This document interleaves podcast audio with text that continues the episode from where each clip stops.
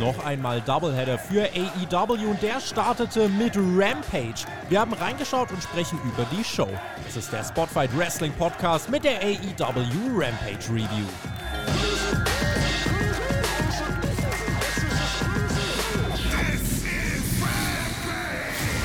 Ist ja gut, Miro. 24.10. Es ist Sonntag und Kinder, wenn ich das so sehe. In zwei Monaten ist übrigens Weihnachten, stelle ich gerade fest. Aber darüber wollen wir gar nicht reden. Wir haben nämlich noch zwei Shows auf dem Zettel, über die wir diese Woche sprechen wollen. Ich bin Tobi und ihr hört den Rückblick auf die aktuellsten AEW-Shows vom Freitag und vom Samstag, namentlich Rampage und Dynamite. Und da ich lange Solos doof finde, begrüße ich ebenso namentlich meinen Podcast-Partner Alexander Bedranowski, der uns mit seinen wrestlerischen Fachkenntnissen als ehemaliger Profi mit Rat und Tat heute zur Seite stehen wird. Guten Morgen. Jawohl, guten Sonntagmorgen, Tobi. Das werde ich machen, mit Rat und Tat zur Seite stehen. Und ich finde es ja schön, dass wir wieder so einen Doubleheader haben dieses Wochenende. Rampage am einen Abend, dann Dynamite am Samstagabend. Das ist doch eine schöne Sache. Nehmen Sonntagmorgen auf, weil ich später noch arbeite im Stadion. Äh, und wir haben das Ausschlafen für euch gestrichen. Den Alex habe ich direkt mit aus dem Bett gezerrt. Äh, der ist mir aber nicht böse und macht heute eigentlich was noch nach der Review? Ich äh, mache einen gediegenen Sonntag nach der Review. Wieso fragst du? Ein gediegener Sonntag, ja, weil ich äh, mir denke, vielleicht interessiert einige, was macht denn der Alex eigentlich, wenn er gerade nicht über Wrestling nachdenkt und redet und wollte jetzt eine elegante Brücke auch unter anderem zum Nachschlag schlagen, denn äh, dort hast du ja unter anderem jetzt äh, letzte Woche beziehungsweise diese Woche mit dem Marcel mal über was ganz anderes geredet und wirst das nächste Woche wieder tun. Also da geht es um Weltraum und, und Theorien und Planeten und Universum und Sphären. Also eigentlich ganz spannend. Also wer mal wissen will, was macht der Alex eigentlich oder was, was quatscht der, wenn er nicht gerade über Wrestling äh, redet und äh, die Details analysiert, äh, den, den Nachschlag kann ich euch da mal sehr nah ans Herz legen. Und wer sich fragt, in welchen Sphären hat sich denn AEW Rampage bewegt, das klären wir jetzt und starten mit dem ersten Match des Abends, was dann äh, in diesem, ja, wie wir festgestellt haben, schwach besetzten AEW World Title Eliminator Turnier stattfand. Orange Cassidy traf auf Powerhouse Hobbs. Acht Minuten ging das Ganze. Ausgabe wurde letzte Woche nach Dynamite aufgezeichnet. Hobbs dominiert den Mittelteil. Am Ende äh, spürt dann übrigens auch jeder im Ring die Präsenz von Hook.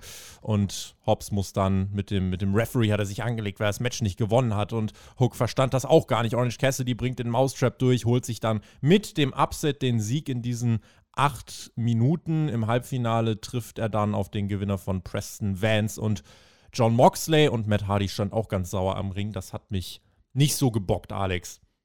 Ja, ich fand es an sich aber einen gut gemachten Opener zwischen Orange Cassidy und Powerhouse Hobbs. Also das Match war besser, als ich vermutet hätte. Das ist auch so einer dieser Kämpfe, wo man sagen kann, ja gut, also so stark besetzt ist das Teilnehmerfeld von diesem Turnier nicht. Mhm. Aber dafür, dass dieses Match halt schon gebuckt war, haben sie dann eigentlich, finde ich, mehr rausgeholt, als eigentlich drin gewesen wäre. Und das unter anderem auch, weil sie eine schöne Geschichte erzählt haben, zu Beginn gleich von dem Match mit einem Throwback. Also bei den Entrances noch, da kam ein Throwback zu einem Match, was die beiden mal gegeneinander hatten bei Dark 2020 im Juli. Ui. Das ist jetzt schon eine ganz schöne Weile her. Und da hat nämlich Orange Cassidy Powerhouse Hobbs in zwölf Sekunden besiegt. Also er kam einfach zu Beginn des Matches damals bei Dark äh, von 0 auf 100 geschossen mit seinem Superman Punch. 1, 2, 3, das Match war vorbei. Und diesmal beginnen sie ähnlich, aber Powerhouse Hobbs hat die Tapes studiert, was dann auch Taz am Kommentar overbringt, duckt diesen äh, Superman Punch am Anfang, bringt stattdessen einen Spinebuster durch, gleich zu Beginn des Matches, mhm. in den mhm. ersten paar Sekunden. Und da haben wir direkt einen starken Nearfall. Also da hatten sie mich, für, für, für einen Moment hatten sie mich und ich habe mir gedacht, oh, die machen jetzt nicht das Powerhouse Hobbs, den quasi als Revanche innerhalb von 10, 15 Sekunden wegklatscht. Mhm. Also das fand ich gut. Und Orange Cassidy muss sich dann erstmal aus dem Ring rausrollen. Cassidy ist ja auch mit angeschlagenen Rippen in das Match gegangen. Ne? Und wenn er dann direkt am, am Anfang vom Match so einen Spinebuster ankriegt, dann werden da natürlich auch die Rippen direkt angeschlagen. Und ja, deswegen Hobbs das ganze Match über am Drücker bearbeitet die Rippen von Orange Cassidy. Du hast gesagt, du hast dann in dem Match irgendwann mal die Präsenz von Hook gespürt. Also ich habe die Präsenz von Lex Luger gespürt, als Powerhouse Hobbs dann nämlich das Torture Rack gemacht ja, hat. Mann. Jawohl, da hat er ordentlich abgelugert. Torture Rack ist natürlich eine Aktion, die geht auf die Rippen, aber Cassidy dann, wie du gesagt hast, am Ende mit dem Mousetrap, mit dem Einroller zum Finish. Ich fand, das war ein sehr, sehr rundes Ding. Also wirklich besser, als ich erwartet hätte. Ich fand's solide, finde, das war von den Sachen, die bei Rampage jetzt waren, äh, nicht das, was man, was man unbedingt gesehen haben muss. Danach hatten wir im Ring ein kurzes Interview, was folgen sollte mit Tag Team Champion Penta, aber zwei maskierte Männer stehen in der ersten Reihe, entpuppen sich als FTA, attackieren Penta, attackieren auch den guten Alex Abrahantes. Nee, nee, also Moment, die Maskenmänner, das waren eben nicht FTR, die sahen so aus, als ob, aber dann kam ja FTR von hinten angelaufen, also sie hatten da irgendwelche Dudes bezahlt, damit die sich die Masken aufziehen in der ersten Reihe. Genau, FTA entpuppte sich als die Drahtzieher hinter dieser, hinter dieser Verwirrungsaktion, hinter dieser Nebelkerze, die sie da gezündet haben. Und dann gibt es eben die Attacke. Alex Abrahantes kriegt auch was ab. Dann wird mit den Tag-Team-Gürteln äh, posiert und das könnte für Full Gear jetzt ja, der mögliche Aufbau sein. Nur noch dreimal Dynamite sind es ja nach heute. Äh, und dann ist es ja schon soweit. Ja, das gibt's dann vielleicht, oder ich würde sagen höchstwahrscheinlich bei Full Gear, ne? Das Match von den AAA Tag Team Champions gegen die AEW Tag Team Champions. Vielleicht um beide Titel. Ich meine, vielleicht stand ja auf der Card von Tony Khan genau, welches Match dort stattfinden wird beim Pay-Per-View, aber. Ja, die Card habe ich schön ignoriert bis heute. Mhm. Tja, mal gucken, ob sie dich noch hinters Licht führen können. Naja, gucken wir mal. Was steht denn da drauf? Wird das, wird das ein Leitermatch nee, ich ziehe mir so? jetzt auch um eine Maske auf und dann wirst du auch von hinten von FTA attackiert. Ah! Äh! Zweites Match des Abends, Britt Baker gegen Anna Jay. Zehneinhalb Minuten bekam sie, also definitiv Zeit. Jamie Hater war im Ring, versucht hin und wieder einzugreifen. Und Anna Jay kämpfte sich aber durch diese ganzen Unwegsamkeiten hinweg und wollte am Ende, oder am Ende wollte man generell, das hast du an den Kommentatoren auch gemerkt, man wollte das als richtig großes Ding inszenieren, große Spannung, kann NRJ mit dem Queenslayer Britt Baker schlafen schicken und ähm, in der Crowd war so ein bisschen das Problem, es hat halt keiner gekauft, dass Britt Baker dieses Match auch nur zu einer Sekunde verlieren würde. Ähm, inhaltlich fand ich das Match wirklich gut. Ich weiß nicht, ob ich vielleicht sogar sagen würde, ich fand es besser als den Opener. Britt macht es am Ende mit dem Lockjaw klar und nach dem Match gibt es noch die Attacke von Ty Conti, die dann mit dem Gürtel posiert. Auch hier vielleicht ein erster Pay-Per-View-Fingerzeig. Maybe. Also, das fand ich eine schöne Paarung. Jay gegen Britt Baker. Ich finde es ja ein bisschen schade, dass man nicht deutlicher gemacht hat, warum die eigentlich Beef miteinander haben. Also, man hat zwar immer wieder gesagt, das ist ein Grudge-Match, aber benennt es doch. Sagt doch einfach, sprecht es aus, was eh jeder Insider weiß. Jay ist die Freundin vom Jungle Boy. Der Jungle Boy hat Beef mit Adam Cole. Britt Baker ist die Freundin von Adam Cole. Deswegen wresteln die beiden hier gegeneinander. Also, ich finde, wenn die Story schon da ist, dann kann man sie auch erzählen. Das ist aber auch schon die einzige Kritik, die ich an diesem Match habe, weil der Kampf selbst, der war sehr, sehr gut. Also vor allem auf der Matte sehr gut. Das hat mich überrascht. Also bei Britt weniger als bei NRJ, aber die hat in ihrer Pause echt irgendwie gut trainiert, hat sich äh, neue Bewegungsabläufe in ihr Repertoire reingebaut und das hat sich sehr, sehr schön ergänzt. Also die Kontersequenzen, die die beiden gemacht haben, wie gesagt, vor allem auf der Matte. Da wurde von Roll-Ups in Submissions gegangen. Äh, sie sind aus dem Stand sehr elegant auf die Matte gekommen und haben da zig Konter miteinander gemacht. Das fand ich alles sehr, sehr toll. Am Ende gab es eine kuriose Situation. Da hat, ähm, also NRJ versucht den Queenslayer, was im Prinzip ja so eine Art äh, Sleeper Hold ist mhm. vom Ansatz. Und Britt Baker macht diesen klassischen Bret Hart Roddy Piper Konter von WrestleMania 8, also mit den Füßen in Turnbuckle und dann nach hinten überrollen. Das hat nicht so ganz geklappt. Also da hat ihr ein bisschen das Momentum gefehlt, um diese Rückwärtsrolle wirklich zu machen, womit du ja dann die Schulterfesselung hinkriegst von der Gegnerin, die noch den Aufgabegriff festhält. Da hat NRJ aber sehr, sehr gut improvisiert und hat dann einfach festgehalten und sie sind, sie haben halt flüssig weitergemacht. Mhm. Das fand ich sehr, sehr gut für den Fall, dass das überhaupt ein Fuck-up war. Weil ich könnte mir auch vorstellen, ohne Scheiß, dass das ein absichtlicher Fuck-up war. Das wäre nämlich sehr, sehr clever, sowas zu machen. Und ja, schönes Match. Also, wie gesagt, das, was die da auf der Matte gemacht haben, es war im Prinzip das Match Lockjaw gegen Queenslayer. Also die beiden Submission-Moves gegeneinander. Fand ich echt gut. Und kleines Detail noch von Britt Baker: die Wrist Control ist sehr, sehr gut. Ist mir in diesem Match explizit aufgefallen. Also, sie bleibt an der Frau dran. Das ist ja so eine Wrestling-Grundregel. Verlier dein dein Gegner nicht aus den Händen, sondern bleib wie eine Kette an ihm kleben. Das macht sie sehr gut. Wer solche Details weiß und solche Callbacks zu WrestleMania 8 einfach mal so aus dem Ärmel schüttelt, mit dem sollte man eigentlich mal ein Quiz veranstalten. Ich glaube, derjenige würde Ach, sich durchsetzen. Hör mir auf mit so Quiz-Scheiße, davon habe ich die Schnauze voll. Der Turnierbaum für den neuen TBS Frauen Championship Gürtel, der wurde uns vorgestellt. Und wir haben direkt einmal äh, für euch äh, für den Hinterkopf, wir haben direkt Freilose. Also folgende Wrestlerinnen stehen direkt in der zweiten Runde. Und zwar sind das Thunder Rosa, Jade Cargill, Nyla Rose und Chris Statlander. Die müssen nicht eine erste Runde catchen, die stehen einfach schon in Runde 2. Mhm. Und, und, vor allem, das hat ja einen Grund, weil diese Mädels in den Rankings in den Top 5 sind. Also das finde ich wirklich stark an diesem Turnierbaum. Gerade im Vergleich zum anderen, ne? Also Absolut. Das war genau das, was wir bei dem Männerturnier kritisiert haben, dass da nicht irgendwie auf die Rankings groß Bezug genommen wird. Und hier machen sie aus sportlicher Sicht wirklich das einzig Logische. Also man könnte jetzt sagen, okay, wo ist denn dann die fünfte Person aus den Top 5? Naja, das ist Ty Conti und die ist bereits Nummer 1 Herausforderin auf äh, den Titel von Britt Baker mhm. beim Pay-Per-View. Ja. Deswegen Ty Conti ist nicht in dem Turnier und die anderen vier aus den Top 5, die kriegen, wie gesagt, alle ein Freilos. Ne? Also Thunder Rosa, Cargill, Serena, die, äh, Entschuldigung, Nyla Rose und Statlander, die kriegen ähm, die Freilose. Das, das fand ich eine sehr, sehr gute Regelung. In den Erstrunden-Matches haben wir dann als erstes NRJ gegen Jamie Hater. Außerdem haben wir im zweiten Erstrunden-Match Bunny gegen Red Velvet.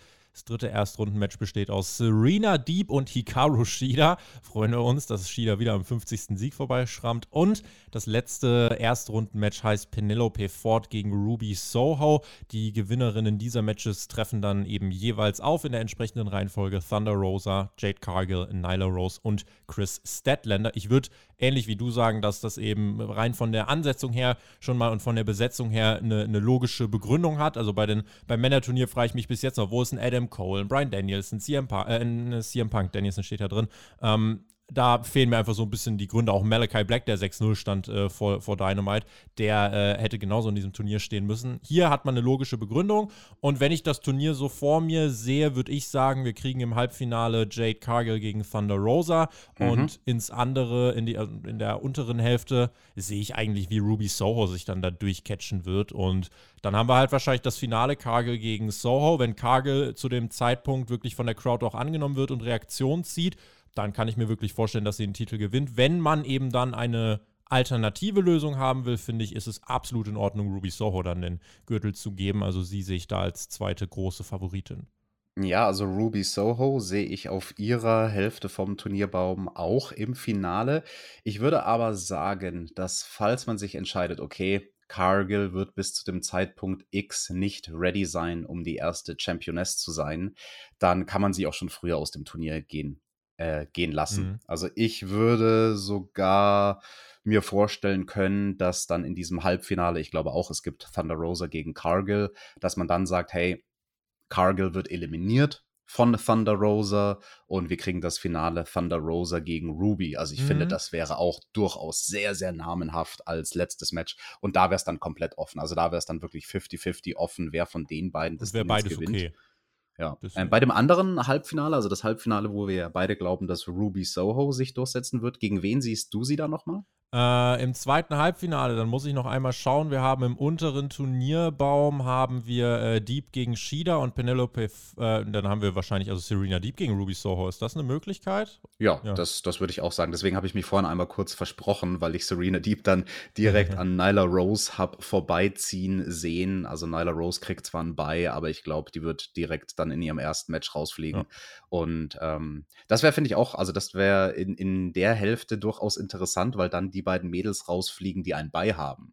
Ja, das ist richtig. Dann hat also der wir, Vorteil nichts gebracht, tatsächlich. Genau, genau. Also wir glauben beide in der einen Turnierbaumhälfte, dass die beiden Mädels, die ein Bye bekommen für die allererste Runde, Thunder Rosa und Cargill, dass die weiterziehen. Und tendenziell könnte es sein in der zweiten Runde, dass es genau andersherum ist. Ja, für jeden dann was dabei. Buckt uns das Turnier doch gern auch mal in den Kommentaren und schreibt uns, was ist euer Finale? Glaubt ihr vor allem eine Jade Cargill? Ist sie schon bereit, diesen Titel zu gewinnen? Oder sagt ihr, nee, das ist eher das Turnier, was jetzt für Ruby Soho gemacht worden ist, damit die trotzdem immer noch einen starken Einstand hat, trotz der Niederlage? Niederlage gegen Britt Baker.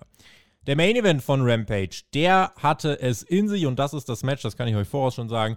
Das ist das, was ihr von dieser Ausgabe wirklich gesehen haben solltet. Pack ja. traf auf Andrade. Es war das zweite Aufeinandertreffen der beiden. Das erste Mal war schon richtig, richtig gut. Und auch das, was sie hier gemacht haben, war aller Ehren wert. Ich würde sogar sagen, es war noch ein bisschen besser. Also alles Mögliche auch an krassen, stiffen Aktionen. Also da gab es zum Beispiel ein äh, Springboard DDT auf den Apron. Ja, also das, das nur eine der Aktionen. Die haben wirklich gesagt, wir gehen da all in. Andrades beste In-Ring-Leistung fand ich bisher bei AEW. Und ne, im Ring kann er wirklich abreißen. Wir sagen halt immer wieder beim Character gibt es so ein paar äh, Sachen, die nicht so rund laufen. Brainbuster vom Top Rope, viele Nearfalls. Die Crowd war richtig gut drin. Am Ende ist es dann offenes Feuer, ein offener Schlagabtausch und ein, wie ich fand, spannendes Finish, denn Pack rollt Andrade ein, als der gerade eigentlich seinen äh, Finisher ansetzen möchte.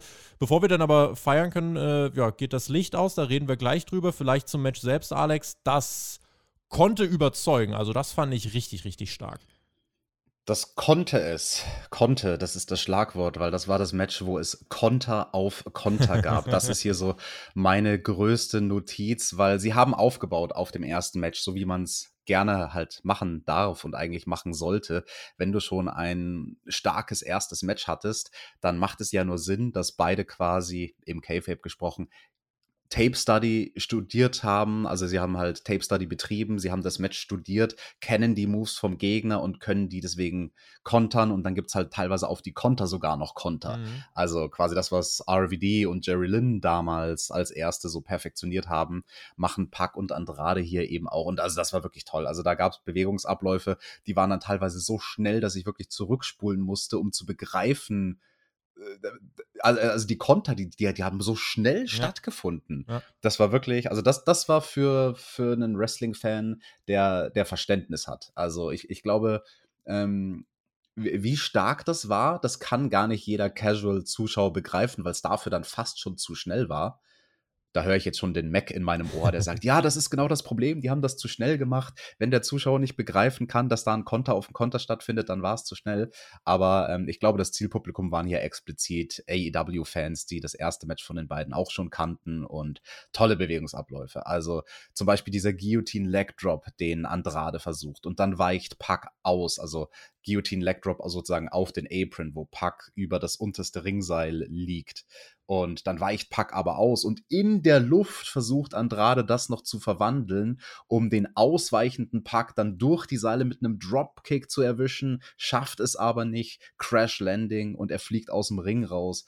Oder auch später im Match beim, beim Finish, da macht dann ähm, Andrade den Poison Runner, nimmt direkt Anlauf, will einen Kick nachsetzen, Pack blockt den Kick und in derselben Bewegung wandelt Andrade das ab in einen Spinning Back Elbow. Also in dem Moment, wo gekontert wird, hat er sozusagen schon einen, einen Konter auf den Konter im Kopf. Also das war wirklich ein Augenschmaus, dieser Kampf. Und dann ging das finale Cover durch und das Licht ging in eigentlich exakt der Sekunde des äh, Counts oder des dritten Schlags ging äh, das Licht dann aus und auf einmal steht Malachi Black im Ring und alle fragen sich, Brudi, falsche, falsche Szene. Hast dich, hast dich verschalten mit deinem, mit deinem Lichtschalter. Aber nein, er sprüht da einen Pack sein, seine schwarze Schlotze ins Gesicht und arbeitet mit Andrade zusammen. Weiß nicht, ob Andrade Malachi auch ein Batzen Geld bezahlt hat und ob den das überhaupt interessiert. Jedenfalls erscheint dann Arn Anderson, kommt heraus und äh, zückt seine virtuelle Glock, drückt ab und Cody kommt in den Ring geschossen und zerlegt da tatsächlich auch alle. Die Crowd ist richtig heiß, kein einziger Buhruf während des Segments, merken wir uns.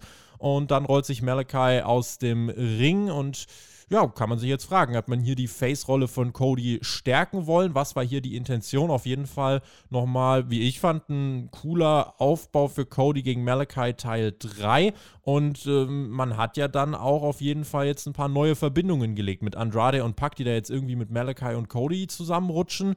Mal gucken, wie man das noch aufgreifen will. Ja, ich fand das Bild ganz cool, wo wir Andrade, Pack und dann auf einmal, nachdem das Licht wieder anging, Malachi im Ring stehen hatten. Und so mein erster Gedanke war, oh, die ehemaligen drei Superstars von WWE. Also wie sie quasi so ein bisschen Klassentreffen machen und mhm. sich da mhm. erstmal anschauen, so nach dem Motto, ja, jetzt sind wir alle hier, jetzt sind wir an einem neuen Ort angekommen. Es ist interessant, wie man das verknüpft, die Stories, aber dazu dann nachher mehr, vor allem beim Main Event von Dynamite. Und ich würde sagen, äh, wenn wir auf Rampage zurückgucken, also ich bleibe dabei, das war eine äh ordentliche Ausgabe, aber das, was man hier unbedingt gesehen haben sollte, wo es sich wirklich lohnt, unmittelbar reinzuschauen, das war hier ganz klar der Main Event, ne? Ja, und definitiv mal wieder die schnellste Stunde im Wrestling. So kann man es zusammenfassen. Und damit würde ich sagen, rutschen wir in unsere zweite Review, die wir hier anstehen haben. Und da geht es um AEW Dynamite. Neue Woche, neue Ausgabe Dynamite. Wir blicken auf alle Ergebnisse und Ereignisse zurück und bewerten die Show. Hört den Spotfight Wrestling Podcast mit der Review zu AEW Dynamite. That's hook right there. 5500 Menschen waren nämlich dafür am Start in Orlando, Florida. Und wir hatten eben den Main Event, ihr habt es ja jetzt bei Rampage schon gehört. Malachi Black gegen Cody Rhodes, Teil 3. Das wird heute diese Show Headline. Und viele andere Segmente wurden uns angekündigt. Wir sprechen natürlich hier über alle Matches. Es wird eine turniergeprägte Ausgabe, so viel kann ich äh, sagen. Das wird jetzt in den nächsten Wochen dann eben auch so sein. Denn heute gibt es auch direkt äh, ja, wieder Frauen-Action mit dem TBS-Turnier. Und ich bin auf jeden Fall gespannt, wie du über einige Sachen denken wirst, Alex. Starteten dann erstmal mit einem Match, wo ich, boah, also muss ich sagen, das war so ein Clash, auf den ich richtig Bock hatte. Brian Danielson gegen Dustin Rhodes. Ist ein heißer Start zu Dynamite, ne? Definitiv. Also dieses Match von Brian und Dustin ist halt irgendwie ein Generationen-Clash. Ne? Also es sind durchaus auch Leute, die Weggefährten waren. Sie waren ja lange Zeit, jahrelang gemeinsam bei WWE und keine Ahnung, vielleicht haben sie da mal irgendwo bei Superstars oder Main Event ein Match gegeneinander bestritten. Aber es war irgendwie so eine Art Match, wo du denkst, so, oh interessant, das sind zwei Charaktere, die noch nie irgendwie auf einer großen Bühne in einer großen Show gegeneinander angetreten sind. Dustin Rhodes, der Veteran, Brian Daniels in der Weltklasse-Wrestler, der irgendwie gerade wahrscheinlich eine Mission hat, in drei Monaten zum Wrestler des Jahres aufzusteigen. Also sensationell, was der bisher bei AEW ja. gemacht hat, ne? Nicht nur da, der hat ja dieses Jahr auch dabei bei WrestleMania, da dieser anderen großen Show, da hat er ja den Main Event gecatcht. Auch das noch, Mensch, das ist doch mal eine Sache. Dustin Rhodes übrigens noch nie Singles World Champion gewesen, was, äh, oh, wenn, wenn, wenn man das so hört, ist, dann, dann schüttelt es einen immer, gerade wenn man irgendwie vor Augen hat, dass jemand wie Jinder Mahal World Champion war, aber das ist jetzt nicht unser Thema, also wirklich nicht. Ähm, die Crowd war richtig heiß für dieses Match. Die wollten Brian Danielson und Dustin Rhodes hier sehen. Die wollten, dass sie Zeit bekommen und ähm, die haben sie auf jeden Fall bekommen. Also eine, Viertel, äh, eine Viertelstunde, temporeicher Start der beiden gaben direkt jede Aktion, fand ich, eine Bedeutung. Dustin wollte so bedacht und kalkuliert wie möglich wresteln. Danielson hat halt immer wieder kreative Wege gefunden, um eben dem Veteran dann doch wieder, ähm, ja, quasi einmal das Bein zu stellen. Ähm, hatte spannende Holds im Repertoire, aber auch Dustin definitiv mit starken Momenten. Ich habe quasi, ja, Brian Danielson äh, vor meinem geistigen Auge, wie gesagt hat, ey, wir müssen Dustin auch wirklich stark aussehen lassen. Und ähm, ich finde, das haben sie, haben sie gut geschafft. Wir sahen zwischendurch am Ring übrigens noch einen gewissen Tony Nies sitzen. Äh, sprechen wir nachher vielleicht mal kurz drüber. Äh, aber hier stand das Match im Vordergrund, das spitzt sich weiter zu. Die Crowd hat beide unterstützt mit This is Awesome Chance coole Dynamiken drin. Also du hattest äh, nie eine richtig lange Dominanzphase von irgendwem, sondern immer coole Konter, die das Momentum so alle zwei, drei Minuten haben wechseln lassen. Und das hat der Crowd gefallen. Am Ende hatten sie, äh, hatten die beiden eben das Publikum komplett in ihrer Hand. Und Brian Danielson ja, schafft es dann eben erneut, sich auch hier dann durchzusetzen. Zwischendurch mit den LeBelloc äh, ja, hat er ansetzen können, aber der hat noch nicht zum Sieg gereicht. Aber er hat ein bisschen beim Tribal Chief, äh, beim Head of the Table hat Danielson abgeguckt, denn er gewinnt gewinnt dieses Match mit dem Guillotine-Choke, nachdem es vorher eben nochmal eine Menge Nearfalls gab für beide und ähm, am Ende eben 14,5 Minuten. Dieses Match war wirklich, wirklich exzellent und auch so wie der Danielson einfach mit so coolen Aktionen. Es ist ein, ich finde, das so cool, ihm dann dabei zuzusehen. Es macht einfach Spaß und äh, deswegen fetter, fetter Daumen nach oben für dieses äh, für diesen Opener und Brian Danielson zieht damit natürlich korrekterweise in die nächste Runde des Turniers ein. Ich würde sagen, das hier war auf jeden Fall das beste Match von Dustin Rhodes seit seinem legendären Kampf gegen seinen Bruder Cody. Ja. Ja. Also, das kann man definitiv sagen. Schon, ja. Das war eine andere Art Match. Ne? Das hier war kein Blutbad, sondern eben die beiden Veteranen gegeneinander, aber die ja auf unterschiedliche Arten und Weisen eben Veteranen sind. Und deswegen fand ich so diese kleinen Nuancen in dem Match sehr, sehr schön. Am Anfang, sie starten sportlich mit dem Handshake. Und Dustin, der wird dann im Verlauf des frühen Matches immer mehr und mehr angepisst, weil er merkt, Scheiße, der andere, der ist mir technisch überlegen. Ich, ich habe zwar vielleicht mehr Jahre auf dem Buckel, aber ich kann einfach körperlich und sportlich nicht mit einem Brian Danielson mithalten. Und das haben sie schon sehr, sehr schön erzählt. Also auch mit der Ausgeglichenheit von diesem Match. Und ja, die Kommentatoren haben es overgebracht. Dustin, der war nervös vor diesem Kampf. Also der wollte hier auch definitiv raushauen. Und das hat er auch gemacht und äh, am Ende leider knapp gescheitert, aber kommt dabei natürlich trotzdem äh, kommt natürlich trotzdem gut weg. Und jetzt hast du natürlich Danielson, der dann eben in der nächsten Runde steht. Insofern ähm, ja, können wir uns darauf freuen, denn mehr Danielson-Matches heißt auch mehr äh, Augenweide für alle Pro-Wrestling-Fans großes Aftermath gab es nicht, sondern wir gehen relativ zügig Backstage zu den äh, äh, Young Bucks und Zitat Excalibur Kenny Omaga, der steht dann dort und äh, auch Adam Cole ist mit am Start und sie haben Breaking News kommende Woche in der Halloween-Episode von Dynamite gibt es die Dark Order gegen die Elite. Und Hangman übrigens mit dir zu Team, das war immer wie Halloween, du tust so, als wärst du ein Cowboy, ich kenne aber den Mann hinter dieser Fassade, ich kenne deine Unsicherheiten, wie groß deine Angst vorm Fehlschlag ist. Und wenn die Menschen dich so kennen würden, wie ich dich kenne, würden die nicht Cowboy-Shit rufen, sondern Coward-Shit.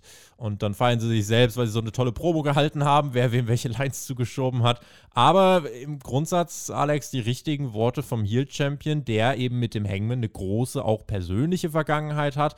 Und das wird jetzt in den nächsten drei Wochen dann auch weiter der Fokus bleiben, denke ich, ne?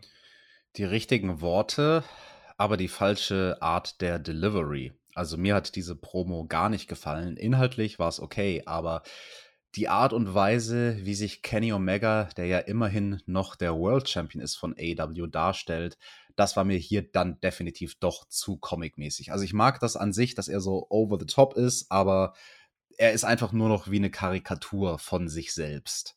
Und ich habe ihn jetzt hier in diesem Segment nicht als ähm, großen, dominanten World Champion gesehen, sondern halt irgendwie nur noch als den quirky Geek und du hast gesagt, ja, diese, diese Storyline ähm, muss dann in den nächsten Wochen vor dem Pay-Per-View auch im Fokus stehen. Dazu habe ich nachher noch was zu sagen im weiteren Verlauf der Show. Hm, bin ich gespannt. Also schreibt uns mal äh, auch, was ihr dazu denkt. Ich denke, der Hangman baut jetzt gerade eben auf, dass man sich immer mehr denkt, boah, jetzt verlier halt den scheiß Titel. Was man eben mit dieser comic-lastigen Ader sicher auch erreicht. Ich verstehe aber auch den Punkt, dass du sagst, für einen World Champion äh, wirkt das nicht, äh, wirkt das nicht, äh, ja, elegant oder, oder nicht ernstzunehmend. Ähm, ich muss sagen, mich hat es jetzt nicht so gestört, weil ich eben fest davon ausgehe, dass der Hangman dann beim Pay-Per-View auch den Titel gewinnt. Insofern, äh, wir behalten das mal im Auge. Hatten dann ein Videopaket. FTA regte sich über die Clowns auf, die im letzten Jahr Champion gespielt haben, feierten ihren Triple A-Titelgewinn. Dann meldet sich auch Ray, äh, dann meldet sich auch Pentagon zu Wort. Alex Abrahantes ebenfalls am Start und alle drohen dann mit Rache. Auch hier, ja, grundsolide Storyline, ein paar Attacken. FTA will das Tag Team Gold wieder haben. Letzte Woche Triple A-Titel gewonnen von den Lucha Bros. Ich sehe, wo man hin will. Ist okay.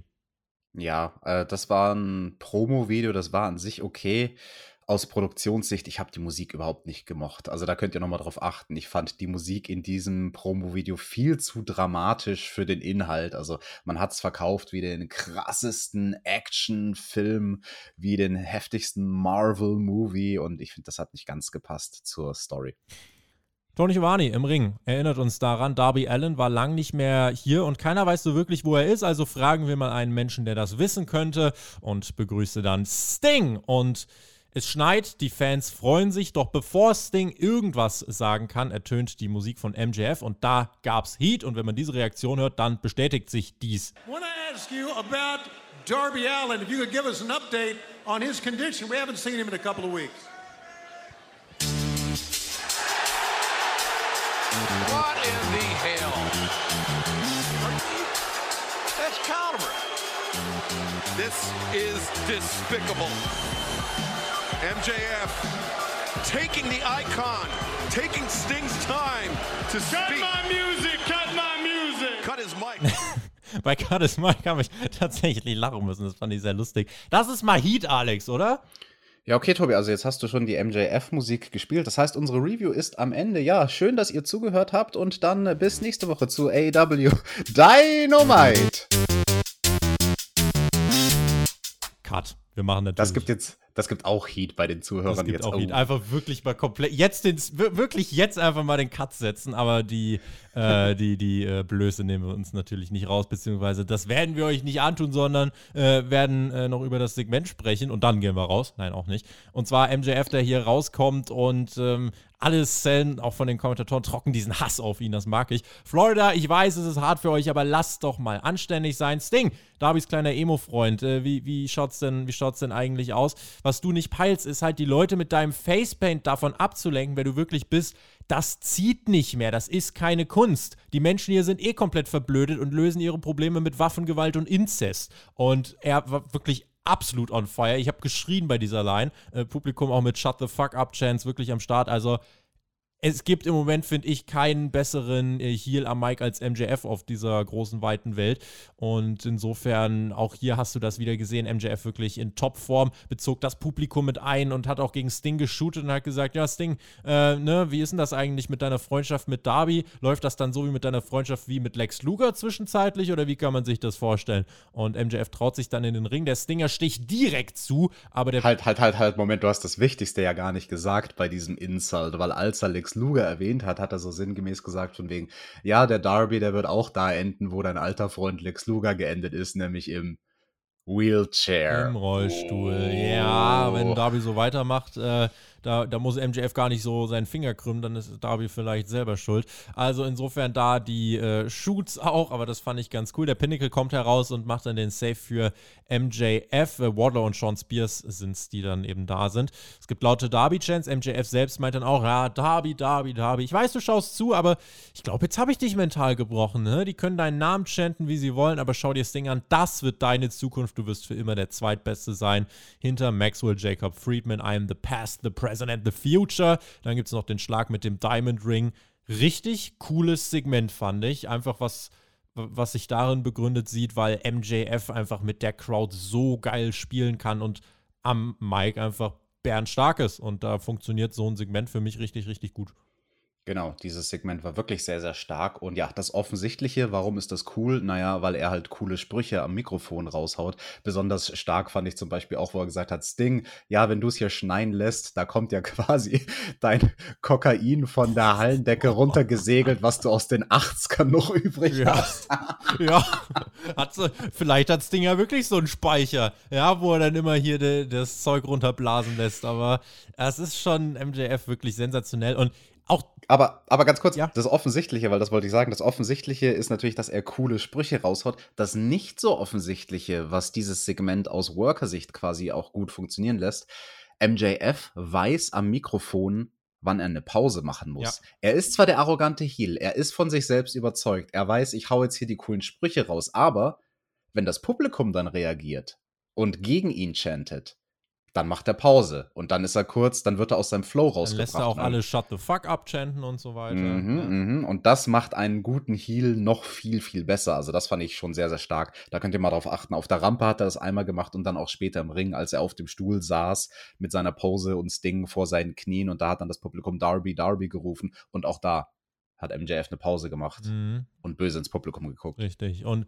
so, ganz ehrlich, diese Heal-Segmente, die finde ich richtig gut. So will ich auch Sting eingebunden sehen, dass er die Matches von Darby quasi hier so aufbaut und wenn Darby dann zurückkommt und mit MJF eben das Match für Full Gear klar macht, dann, ähm, ja, also dann, dann wird es einen lauten Pop geben. Und ganz ehrlich, wir hatten ja zwischenzeitlich gedacht, boah, rusht man jetzt durch diese Story und bringt jetzt MJF gegen Darby, aber mittlerweile, das Ding läuft seine zwei, drei Wochen. Ähm, man wird die nächsten zwei, drei Wochen füllen, dann hast du ein wirklich rundes Pay-Per-View-Programm. Und deswegen muss ich sagen, finde ich das bisher wirklich stark und auch MJF ist hier maßgeblich daran beteiligt, dass sich das Ding so gut trägt, ne? Ja, oder sie machen halt Tag Team Match, ne? Also ich weiß nicht, ist das die Variante auf die? Ja, was, was, was frage ich? Du weißt ja schon, was die Karte ich ist. Ich weiß, was die Karte ist, richtig. Ich bin all, ich bin allwissend, Alex. Grundsätzlich We bei allem und immer. Wenn du nicht wüsstest, was die Card ist, würdest du eher vermuten, dass sie beim Pay-Per-View ein Singles-Match machen oder ein Tag-Team-Match mit Wardlow und Sting noch? Vielleicht turnt Wardlow vorher gegen MJF und man bringt es bei der Ausgabe vor Full Gear und beim Pay-Per-View gibt es dann Wardlow gegen MJF. Was? Was? Was hältst du davon? Du versuchst mich in die Irre zu führen hier, du allwissender Card-Gott. Britt Baker ist ein Damen- Gott, ist das übertrieben? Naja, nee, entscheidet nee, selber. Die, die, ist eine Göttin. Die ist eine Göttin und sie war Backstage, hielt nochmal eine kurze Promo gegen Ty Conti. Hat gesagt, hättest du dich brav angestellt und dir deinen Title-Shot erarbeitet für Folge, hätten wir ein cooles Match haben können. So hast du mich ziemlich frech attackiert. So gibt es eine kurze Abreibung. Tschüss! Fand ich gut. Frech, frech, die Frau Doktor, die DMD. Frau Doktor war frech und Ty Conti war ebenso frech und dafür soll es dann eben diese Abreibung geben. Bleiben bei den Frauen. Wir haben das TBS-Titelturnier-Match als nächstes anstehen. Penelope vortraf auf Ruby Soho und die gute Frau war over. Bunny war nicht so over, die kam nach zwei Minuten heraus. Das hat das Momentum wechseln lassen. Dann äh, dominierte Penelope. Match war okay. Es gab hier und da ein paar unrunde Momente, aber Ruby hat es ganz gut getragen. Am Ende soll der Schlagring zum Einsatz kommen. Der Referee Rick Knox bemerkt aber mal was. Auch mal eine schöne Abwechslung. Ruby dann mit dem Einroller und dem Sieg. Erster Gedanke, Alex, war bei mir, sie staubt aber wieder knapp ab. Letzte Woche bei Rampage mhm. haben wir mhm. das auch schon angesprochen, dass sie ein Match, was sie klar dominieren sollte, nur ganz knapp gewinnt. Ähnlich hier mit diesen 8,5 Minuten, ne? Definitiv. Also eine Ruby Soho, die könnte man auch dominanter darstellen. Ich habe mich auch gefragt, so, yo, warum macht sie denn nicht einfach ihren Finishing Move? Dann habe ich gedacht, was ist eigentlich ihr Finishing Move hier bei AW? Sie gewinnt irgendwie immer nur noch Roll-Up. Ja. Also, das ist ein großer Star, den ihr hier verpflichtet habt. Die könnt ihr schon gerne dominanter gewinnen lassen. Das Finish hat fürs TV nicht ganz so gut funktioniert, weil du hast ja schon gesagt, der Ringrichter Rick Knox, der bemerkt zwar den Schlagring, aber die beiden Kameras haben den Schlagring nicht bemerkt. Also es war eine Kamera auf Bunny gerichtet, während die den Ring sozusagen Penelope zuslidet und dann eine andere Kamera auf Penelope, während sie den Ring versucht zu holen. Aber in beiden Fällen hat man den Schlagring halt nicht gesehen. Ja, weil, weil der so geheim geworfen war. Ach so, ja, okay. So hm, läuft das ja. hier nämlich. Ich weiß ja nicht, wenn du meinst. Aber ansonsten, nee, du, Match war an sich ganz okay. Du hast schon gesagt, ne, Ruby, die äh, kaschiert ganz gut, wenn Penelope mal ein bisschen äh, aus dem Flow rauskommt. Und ich fand von Ruby ganz besonders gut ihr Selling von dem Cut-Off.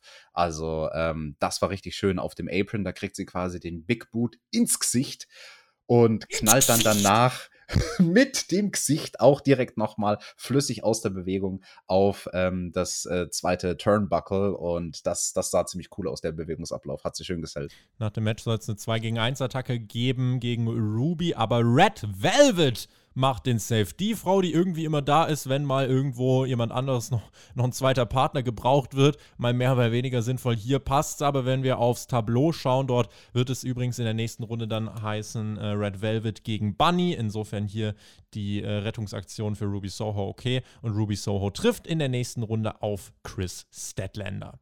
Genau, also dieses Match ist durchaus interessant. Die beiden Babyface-Damen, mhm. Statlander gegen Ruby, das finde ich cool. Und ja, wenn wir gerade beim Bunny und Red Velvet sind, da könnte man ja jetzt auch mal spekulieren, welche von den beiden schafft es, sich durchzusetzen, um dann gegen Cargill rauszufliegen im Viertelfinale. Mm, Red Velvet kommt weiter und darf dann von Cargill ordentlich äh, einstecken. Ich glaube auch. Ne? Also das sind ja auch zwei Damen, die durchaus eine Historie haben. Wir denken zurück an dieses Mixed Tag Team Match ah, ja, mit Cody und ähm, diesem, wie hieß er, dieser Basketballer? Dieser große, äh, dieser, ja, ja, hier Michael Ballack war das. Ja. MJF war dann Backstage mit Sean Spears, bis Wardlow dazu kam und meinte, was sollte das letzte Woche eigentlich? Ähm, mit, mit hier, ne? Denkst du, ich bin bescheuert? Und MJF, ach so, wegen, ja, wegen Sting, da, ja. Naja, also ich war ja nervös. Ich würde dich nie hintergehen und ich wollte dir einfach ohnehin nochmal sagen, äh, du machst aktuell wirklich einen so starken Job. Du kannst ja diesen ganzen Druck fast gar nicht mehr allein aushalten. Deswegen habe ich dir jetzt einen Aufpasserfreund besorgt. Sean Spears. Der meint dann nur, hey, und äh, MJF sagt, so, und ich gehe jetzt ein bisschen Business machen. Tschüss. Und war dann erstmal raus, während Wardlow ein bisschen äh, passiv-aggressiv Sean Spears anschaut. Äh, jetzt erzählt man diese Storyline mit MJF auch noch in eine ganz andere Richtung weiter, während er an einer Front gegen Darby und Sting kämpft. Brodelt es hier bei Wardlow ganz schön, ne?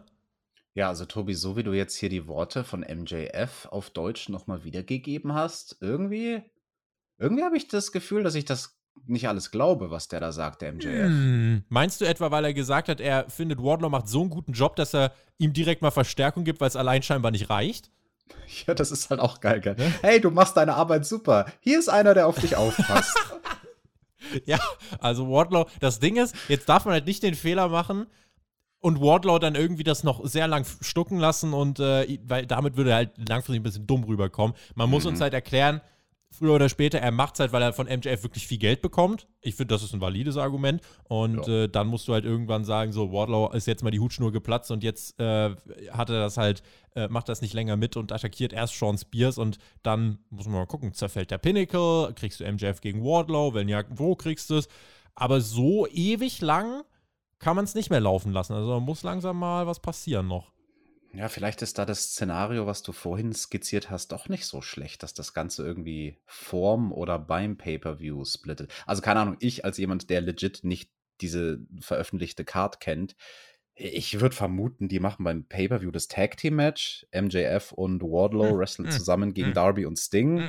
Und dann zerfällt halt das Team MJF und Wardlow beim Pay-Per-View. Und wir haben dann da sozusagen den Pop beim Pay-Per-View, hm. dass Wardlow äh, sich endlich loslöst vom Geldgeber MJF. Ja, manchmal bookt AW ja auch ein bisschen schneller. Insofern gucken wir mal, was in den nächsten Wochen passieren wird, mein lieber Alex. Es brodelt weiter vor sich hin und wir werden es weiter beobachten. Bobby Fish traf auf Anthony Green. Klare Dominanz von Fish. Knockout-Kick zum Sieg. Zwei Minuten Beatdown nach dem Match gibt es auch noch. Und wer macht den Safe? Und da musste ich kurz mal meine Augen schärfen. CM Punk. Bitte was, Adex? Ja, der fand das nicht sportlich, der CM Punk. Äh? Deswegen hat er gesagt, ey, Bobby, du und ich, wir haben jetzt ein Hühnchen zu rupfen. Ein und dann Fisch zu rupfen. ein Fisch zu entgräten haben wir. Nee, und dann war ich, aber erst entschuppen, bevor Erst entschuppen, ja, genau. Da, dann war ich am überlegen, so, boah, nee, die machen jetzt nicht als Programm für CM Punk ihn gegen Bobby Fish. Und ich war dann eigentlich froh, also beim Pay-Per-View habe ich vermutet, dass es dieses Match geben könnte. Und ich so, boah, nee, das ist doch irgendwie unter dem Niveau von einem CM Punk. Und dann später haben wir die Card gesehen und das Match wird es dann schon nächste Woche geben. Richtig. Bobby Fish gegen CM Punk. Richtig, hat äh, CM Punk seinen guten Freund Anthony Green mal eben gerettet. Ah ja, aber äh, fand ich, also war total überrascht, weil ich habe mir gedacht, ja, Bobby Fish, okay, als Trainer Backstage von mir aus, aber warum bestreitet er jetzt irgendwelche Matches gegen No-Names hier bei AEW? Dann sehe ich lieber jemanden wie Sammy Guevara und äh, Jungle Boy und so weiter äh, länger in Action im TV. Äh, und dann kommt halt plötzlich CM Punk raus. Positivster Punkt war, das war der überraschendste CM Punk-Auftritt seit seinem Debüt. Weil sonst war es ja immer, heute Promo-Segment mit CM Punk, heute Interview mit CM Punk, heute CM Punk als Gastkommentator, Repeat. Und jetzt war er mal wirklich aus dem Nichts da. Crowd hat wirklich laute Reaktionen ihm gegenüber gegeben. Äh, ganz ehrlich, nächste Woche 10 Minuten GTS und dann vielleicht für Punk das äh, Pay-Per-View-Programm langsam mal aufbauen. Muss man mal gucken, in welche Richtung das gehen könnte. Eigentlich das mit Team Taz läuft ja noch. Hast du hast eine Idee, gegen wen CM Punk antreten könnte beim, beim Pay-Per-View? Du willst mich jetzt wieder hier total in die falsche Richtung locken Was? und dass ich jetzt irgendwie vermute, es gibt CM Punk gegen Hook beim Pay-Per-View. Hä? Also, gegen Hook? Ich glaube ja nicht, mein Freund. Erstmal nächste Woche abwarten das Dynamite-Debüt von CM Punk, ja, also im Sinne von In-Ring. Das erste Mal, dass er bei Dynamite im Ring wirklich wresteln wird und nicht nur stehen mit einem Mikrofon in der Hand. Ähm, ja, aber den Bobby Fish, den sollte er recht problemlos weghauen. Im, äh, im Schuppen entschuppen können. Da ist so. Und dann entgräten. Leo Rush und Dante Martin standen backstage, lieferten eine semi-gute Probe, wenn ich ehrlich bin. Leo Rush hat bei Tony Khan das erste Tag Team Match der beiden klar gemacht gegen die Seidel-Brüder. Ich weiß nicht, ob du nachher in der Match-Grafik drauf geachtet hast. Leo Rush sieht halt original aus wie ein weißer Power Ranger mit, seinem, mit seiner Ringkleidung. ja, das ist irgendwie schon wahr, aber ich weiß nicht, also jetzt diesmal nicht den Leo. Ich finde, das ist ein absolut sympathischer junger Mann. Mhm. Gucken wir mal, wie lange du den noch sympathisch findest, ne? Lance Archer kam heraus und wollte seinen Entrance bestreiten. Nächstes erste. Everybody dies. Everybody, ja. ja. So, das ist in, angesichts der Tatsachen äh, ja sehr zynisch tatsächlich. Nächste Erstrundenmatch stand an einem World Title Eliminator Turnier. Direkt gibt es aber die Attacke von seinem Gegner Eddie Kingston. Auch der war over. Und Lance Archer attackierte Kingston dann erstmal mit einem Fan, weil, warum nicht? Und dann hatten sie ja, ein Big Man-Match, obwohl Eddie jetzt gar nicht unbedingt ein Big Man ist, aber sie arbeiteten eben mit einem stiffen Stil, garniert eben mit einigen Dingen, die nicht so rund liefen, beziehungsweise einer Sache, die im Kern nicht gut lief. Lance Archer steigt dann nämlich nach ungefähr sechs Minuten aufs Top Rope und möchte einen Moonsault zeigen. Und er schafft die Drehung aber nicht und landet halt straight. Und der Mann hat ein gewisses Körpergewicht, landet straight auf seinem Kopf. Und dann ist erst, also ich dachte mir in dem ersten Moment, Jesus fucking Christ, der Typ hat sich gerade vielleicht umgebracht, weil das war, oder hat sich gelähmt oder keine Ahnung, weil solche Sachen ganz gefährlich. Und dann auch direkt, er rollt dann aus dem Ring, die Ärzte sind dann bei ihm, weil in der Situation, ich meine, du kannst uns das vielleicht gleich auch noch genauer erklären, kann es ja fatal sein, wenn dein Nacken in dem Moment angeschlagen ist oder wirklich was im Argen ist und du dann sagst, okay, ich mache doch noch eine Aktion, reste weiter, das kann ich in den Rollstuhl bringen oder Schlimmeres. Hier hat man dann eben abgewogen, was machen wir und äh, Archer rollt in den Ring, Kingston rollt ihn sehr lax ein und äh, dann gibt es eben das, äh, das schnelle Finish dann, was so nicht geplant war, definitiv. Und Eddie Kingston zieht in die nächste Runde ein. Also, dass er gewinnt, war geplant, denke ich. Aber die Art und Weise des Finishes, das war so nicht vorgesehen, denke ich mir. Ja, also ich bin in einem Match ja auch mal auf dem Kopf gelandet und dann war die Karriere vorbei. Mhm. Also das ist natürlich, kann sowas hässlich enden. Für diejenigen, die das hier nicht gesehen haben, die Bruchlandung von Archer. Also ganz so schlimm wie bei zum Beispiel Hayabusa und dessen Moonsault, wo er sich dann mit gelähmt hat. Ganz so schlimm war es nicht. Also er ist nicht straight senkrecht auf den Kopf geflogen, sondern er ist halt 45 ja, Grad schräg in der Luft schon. Also die 45 Rotation, Grad schräg, die Rotation, ja. Sag ich mal, es fehlt noch so 15 Prozent von der Rotation, aber hat halt mit seiner ein bisschen Oberkopfstirn, so in dem Bereich, mit dem ist er halt dann aufgedotzt. Genau, so mit der Stirn aufgedotzt, das beschreibt finde ich ganz gut. Ein paar Winkel von der Rotation haben gefehlt. Äh, davon abgesehen, dass er bei diesem Moonsault halt unschön gelandet ist, er ist auch viel zu weit gesprungen. Also ja. er ist zu weit gesprungen, ja. hat dann die Rotation aber nicht geschafft. Also er ist ja so weit gesprungen. Der Spot war eigentlich geplant als Eddie Kingston rollt sich aus dem Weg und deswegen verfehlt der Moonsault.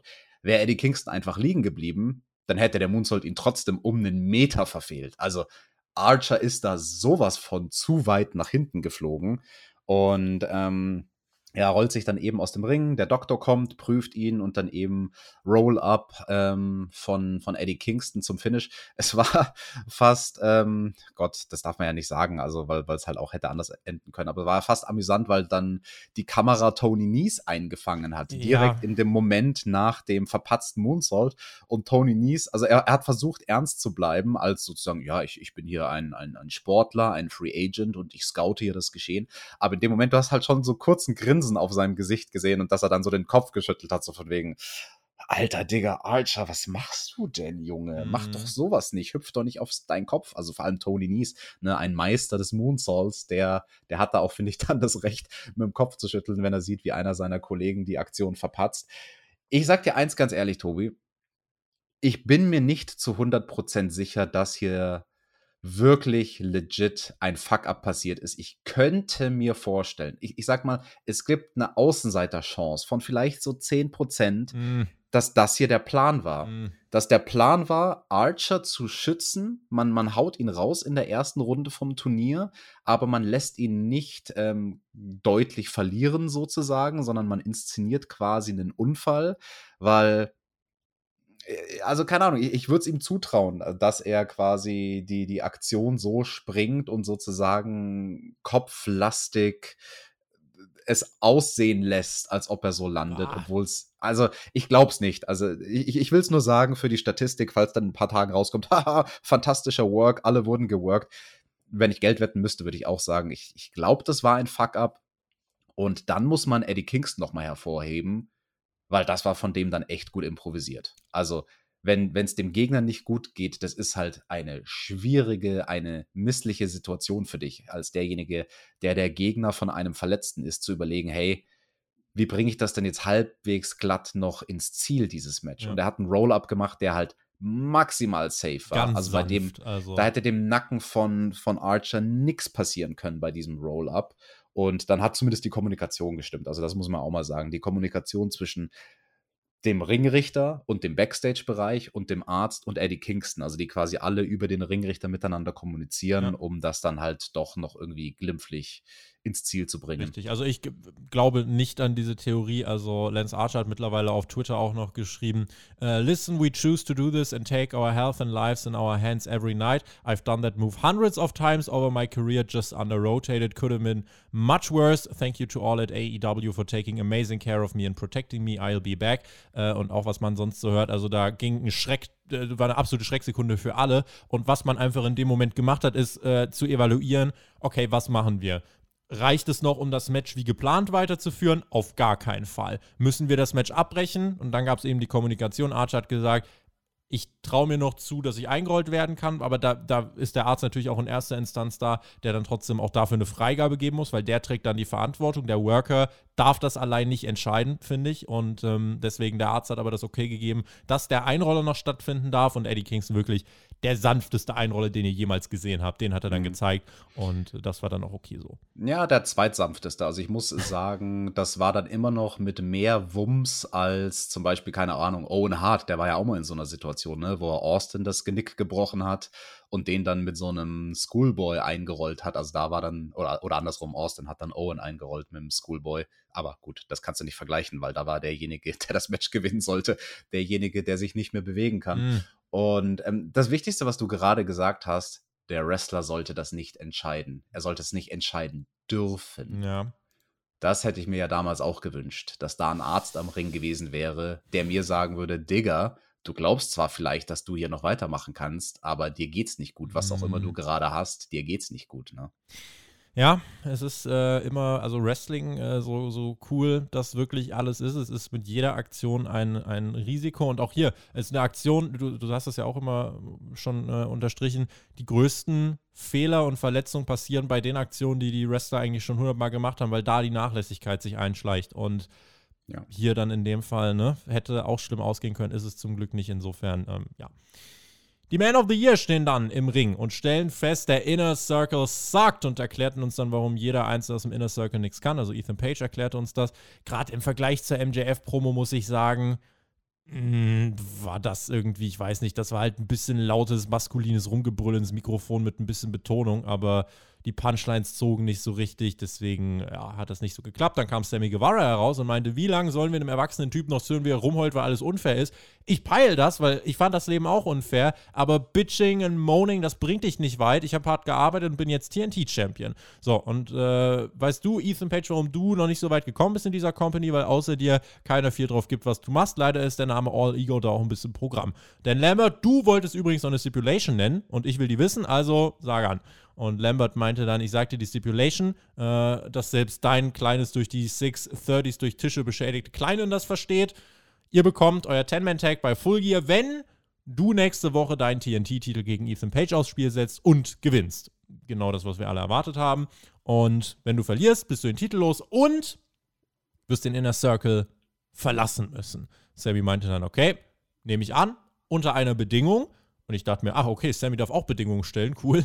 Und äh, meinte dann, wenn wir das Match gewinnen, also wenn Sammy das Match gewinnt, dann darf, äh, dann darf sich der Inner Circle die drei Mitglieder des American Top Teams aussuchen, die bei Full Gear auf den Inner Circle treffen. Er meint wahrscheinlich eben die drei Mitglieder, die an der Seite von Ethan Page und Scorpio Sky antreten, denn es ist ja ein Ten-Man-Tag-Team-Match. Scorpio Sky meint dann, ja, cool, wie wär's, wenn du jetzt noch übrigens die Abreibung akzeptierst, wenn du gerade alles annimmst. Dann kommt der Inner Circle raus und vertreibt die Heels. Ging ein bisschen zu lang, das Segment, würde ich sagen.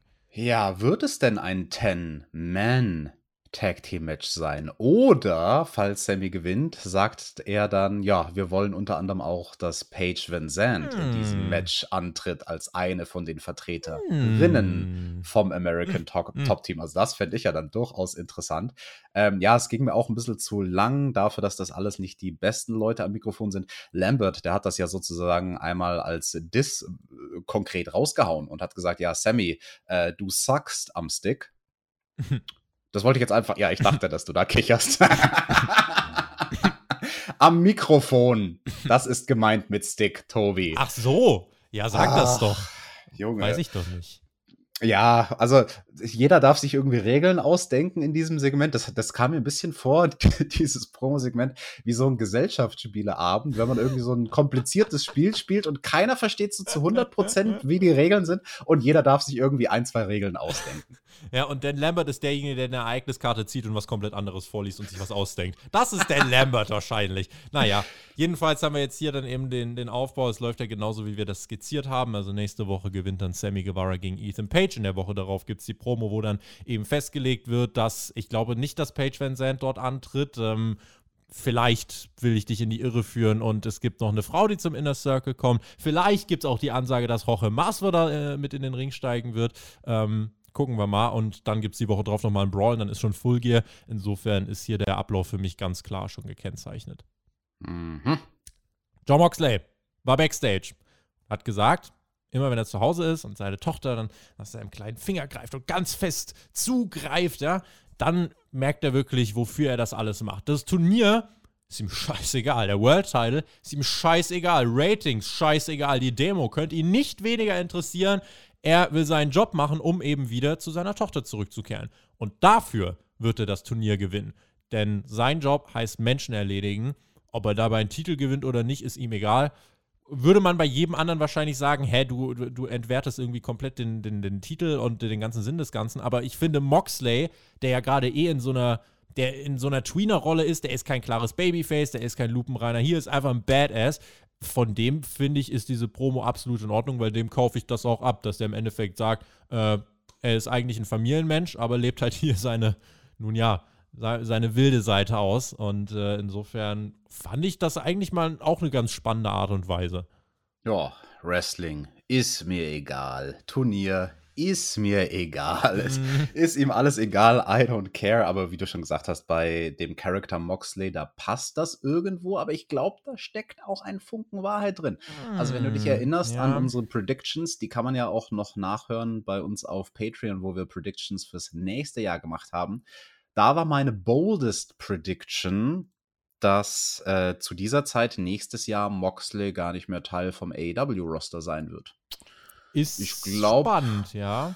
Da könnte durchaus ein bisschen was dran sein, dass er sich sagt, hey, ich habe jetzt ein Kind und damit verschieben sich dann auch die Prioritäten im Leben und ja, dann, dann macht er seinen drei Jahre AW-Run fertig und vielleicht läuft dann ein Vertrag aus und er sagt, Jungs, ich verlängere das Ding gar nicht und zu WWE will ich auch nicht zurück, ich will eigentlich nur meine Ruhe haben. Also äh, mir kam das sehr, sehr real vor. Du kennst Promo. John Moxley, also wenn, wenn man ja. eine Aussage äh, ernst nehmen sollte, dann die, also ich war im ersten Moment, habe ich auch gedacht, hey, jetzt haben wir mal halblang, aber sein Vertrag läuft nächstes Jahr aus und in seinen Promos, er, er lebt halt jetzt gerade wirklich nochmal alles durch. Er hat sein Deathmatch gegen Nick Gage, er ist bei New Japan, er ist hier bei AEW und wrestelt, was das Zeug hält. Also der kann sich nicht beschweren und nimmt gerade eigentlich alles mit, was er sich erträumt hat. Und ich finde, es ist zu respektieren, wenn ein Mann eine klare Vision seines Lebens hat und sagt, so bis hierhin, dann habe ich alles und dann bin ich Familienvater finde ich, sollte man respektieren, wenn es so kommt. Absolut. Und vor allem bei einem Mann wie Moxley darfst du auch nicht unterschätzen, wenn der hier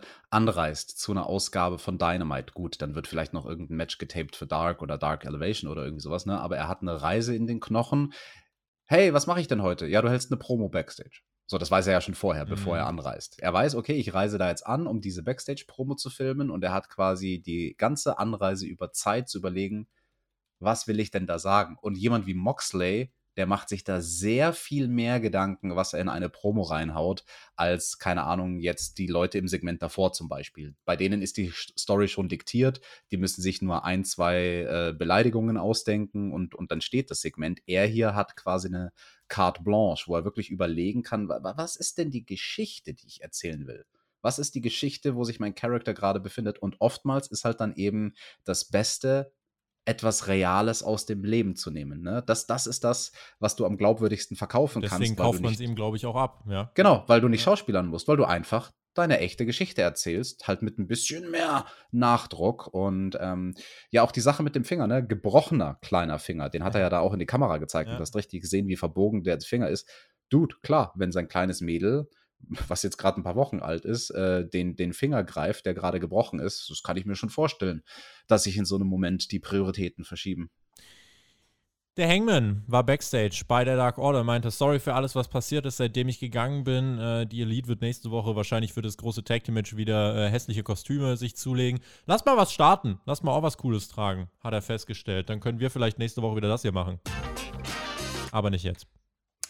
Ja, nee, weil jetzt müssen wir kritisieren, was da stattgefunden hat diese Woche bei Dynamite, wenn es darum geht, das große Pay-per-view Main Event World Title Match zu verkaufen zwischen dem Champion Kenny Omega und dem Herausforderer, dem Hangman Adam Page. Der Herausforderer, nachdem er letzte Woche eine bärenstarke Promo gehalten hat, ähm, sagt diese Woche, hey, äh, Freunde, lasst uns nächste Woche lustige Kostüme anziehen.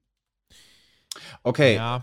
Äh, äh, verkauft das für dich das Titelmatch? Also, das finde ich ist der komplett falsche Pfad. Jetzt ein paar Wochen vor dem Pay-Per-View, da noch diese ganze Komponente reinzubringen bei dieser Single-Story, für dieses Single-Match. Omega gegen den Hangman. Das hat keinen Mehrwert, da jetzt noch die Gruppierungen reinzubringen. Kenny Omega wirkt nicht stärker dadurch, wenn er mit The Elite jetzt ein Match bestreitet. Im Gegenteil, wenn wir ihn ein paar Wochen vom Pay-Per-View noch zu oft in der Rolle sehen als ein Teil vom Stable, dann schwächt ihn das meiner Meinung nach in seiner Stellung als, hey, ich bin ein Champion, ich kann auch für mich alleine stark dastehen. Und dasselbe für den Hangman als Herausforderer. Der sollte jetzt auf einem klaren Kurs sein, hey, ich habe 100% Fokus auf meine Singles-Karriere. Und dass man jetzt hier wieder einen Schritt zurückgeht und nachdem es eigentlich schon ganz organisch abgeschlossen war, die Nummer mit der Dark Order. Und hey, hey, jetzt hänge ich wieder mit denen ab. Das bringt doch keinem was. Also, das finde ich von der Erzählweise wirklich ähm, erschreckend schlecht, weil es komplett in die falsche Richtung geht. Erschreckend schlecht würde ich nicht sagen. Ähm, ich, verstehe, ich verstehe die Position und äh, verstehe, dass du dir wünschst, dass der Fokus klar auf der Einzelpaarung liegen soll. Andererseits, der Hangman war jetzt zwei, drei Monate weg und unter anderem hat er auch die Dark Order in der Zeit allein gelassen. Und ich finde, dann sollte man zumindest jetzt nicht so tun, als würden die sich jetzt nicht mehr kennen, sondern sie greifen das auf. Ich meine, der Hangman steht nächste Woche nicht in dem Match. Das finde ich zum Beispiel schon mal einen guten Schritt, dass man nicht einfach nochmal das wiederholt, was man zum Beispiel gemacht hat, bevor der Hangman dann gegangen ist. Dieses große 10-Man-Elimination-Tag, was sie dann verloren haben.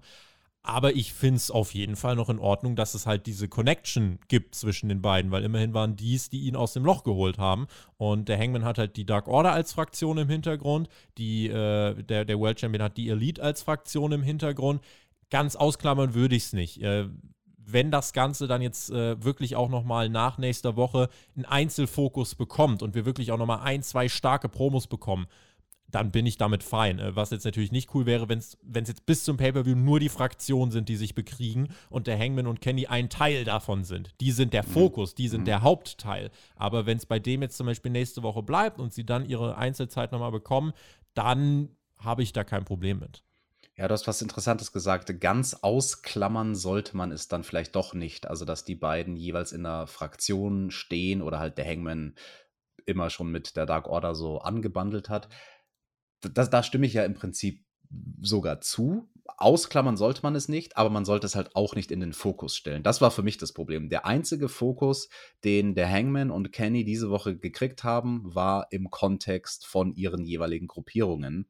Und dann denke ich mir doch, okay, wenn, wenn, wenn nur in diesen beiden Backstage-Segmenten uns das Pay-Per-View Main Event Match verkauft wird, dann macht doch zumindest für den Gesamtkontext, um den gesamten Fokus anders zu lenken, irgendwo in dieser Show ein starkes Videopaket. Weißt du, dass man drei Segmente hat, die den Main Event für Pay-Per-View aufbauen mhm. und wir nochmal, also auch der Zuschauer, der vielleicht nicht jede Woche Dynamite guckt, dass der nochmal sieht, ach, okay, krass, das sind die beiden Typen aus dem großen Match. Weil würde ich nicht jede Woche Dynamite gucken und hätte hier nur reingeseppt, also weder der Hangman noch Kenny wären bei mir hängen geblieben als äh, krasse Main-Eventer, sondern die sahen halt aus wie Sidekicks. Mhm. Gucken wir mal, in welche Richtung sich das dann noch entwickelt. Ich bin aber noch zuversichtlich und bin auch immer noch in der Fehde inbegriffen. Der Jungle Boy traf dann auf Brandon Cutler. Wir haben hier wieder ein bisschen äh, Elite, die ihre Finger im Spiel haben. Und der Jungle Boy besiegt Brandon Cutler auch in 62 Sekunden und nahm sich dann ein Mikrofon und meinte: Ja, cooles Warm-up, fühle mich aber eigentlich noch ganz gut, könnte nochmal. Wie sieht's denn aus, Elite? Habt ihr noch jemanden? Und nach einem kurzen Intermezzo kommt Adam Cole raus und meinte: Ja, fühl dich mal nicht größer als du bist, nur weil du Brandon Cutler besiegt hast. Ich bin hier und wenn du willst, können wir loslegen. Von hinten gibt es dann die Attacke der Young Bucks und Jim Ross fragt sich dann: Kannst du nicht mal eins gegen eins gehen? Immer Double- und Triple-Team-Attacken. Und ich dachte, mh, hm, ja, hat er einen Punkt. Und äh, es gibt den Last Shot auf der Stage gegen den Jungle Boy und dann äh, gibt es eine steile Flugkurve, denn der Jungle Boy wird von der Stage im hohen Bogen runtergeworfen, kracht durch zwei Tische und äh, liegt dann da. Kein Christian Cage da, kein Luchasaurus da. Die sind ja, alle. Wo waren die? Ja, also der Luchasaurus letzte Woche ausgeschaltet nach dieser Powerbomb durch den Tisch, wenn du dich erinnerst. Ja, und mhm. Christian Cage äh, Kaffee holen wahrscheinlich.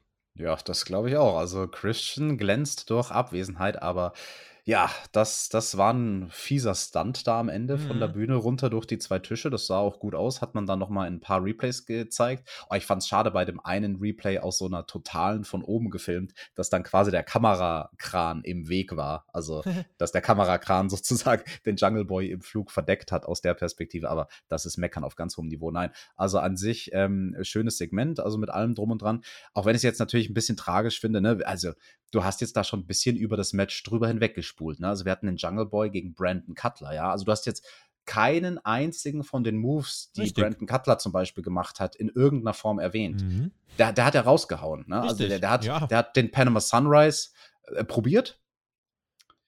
Äh, ja, ansonsten fällt mir nicht viel ein, was er gemacht hat. Nee, ja, aber dann äh, würde ich sagen, wer sehen will, was für eine überragende, überwältigende Offensive er gezeigt hat, der sollte sich das Match natürlich tunlichst anschauen. Äh, ansonsten reicht hier in diesem Fall unsere äh, auditive Beschreibung des Ganzen. Mal schauen, wo das Ganze jetzt hier hinführt. Jungle Boy und Adam Cole stehen ja aus unerfindlichen Gründen zum Beispiel auch nicht im Turnier. Mal gucken. Fulgier, hättest du noch mal Bock? Klar. Klar? Gucken wir mal. Ja, dann sollen aber auch die beiden Mädels von den beiden als Valet mit rauskommen, Cifix nochmal. Ich will dann, dass der Jungle Boy statt dem blöden Luchasaurus, der ist ja dann bestimmt eh noch verletzt, dass der dann rauskommt mit Anna Jay und der Adam Cole Baby, der kommt raus mit der Britt Baker.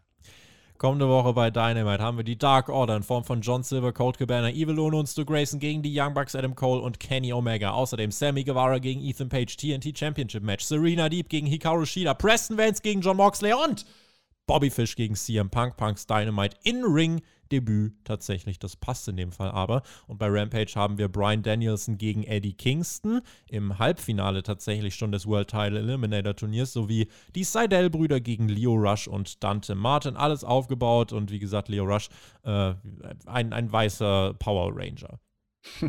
ja, du hast es äh, betont, dieses Halbfinal-Match in dem Herrenturnier, das wird ja dann äh, schon stattfinden bei Rampage. Ich hatte auch so das Gefühl, so, hä, was, Moment, Flink, warte, erzählen, ne? Sie das, erzählen Sie das Halbfinale, bevor die Vorrunde vorbei ist? Nee, nee, weil die Vorrunde, das letzte Vorrunden-Match dann von Moxley, das kommt da jetzt noch bei Dynamite, Richtig. weil sie ja wieder in den Modus zurückkommen müssen. Ne? Also, dass Dynamite jetzt am Samstag war, nächste Woche aber wieder am Sonntag. Also, wir haben jetzt quasi zwei Dynamite-Episoden am Stück, ohne dass sie von Rampage dazwischen unterbrochen werden. Wenn euch übrigens in den nächsten Wochen jemand fragt, äh, warum sind denn die Dynamite-Ratings trotz äh, Mittwochswechsel nicht mehr über eine Million, äh, kann ich euch direkt hier spoilern. Dynamite wird bis zum Ende des Jahres noch sehr oft zeitversetzt ausgestrahlt. Also äh, teilweise an der Westküste erst nach der NHL und nach NBA-Shows, beziehungsweise ich glaube NHL-Shows sind es, weil die haben sich da auch jetzt einen krassen Experten und so weiter geholt, äh, sodass wenn die NHL zum Beispiel mal im Overrun läuft, das Dynamite dann später ausgestrahlt wird, zum Beispiel erst so 23 Uhr, während es an den anderen Küsten oder in der äh, Mitte, Mitte des Landes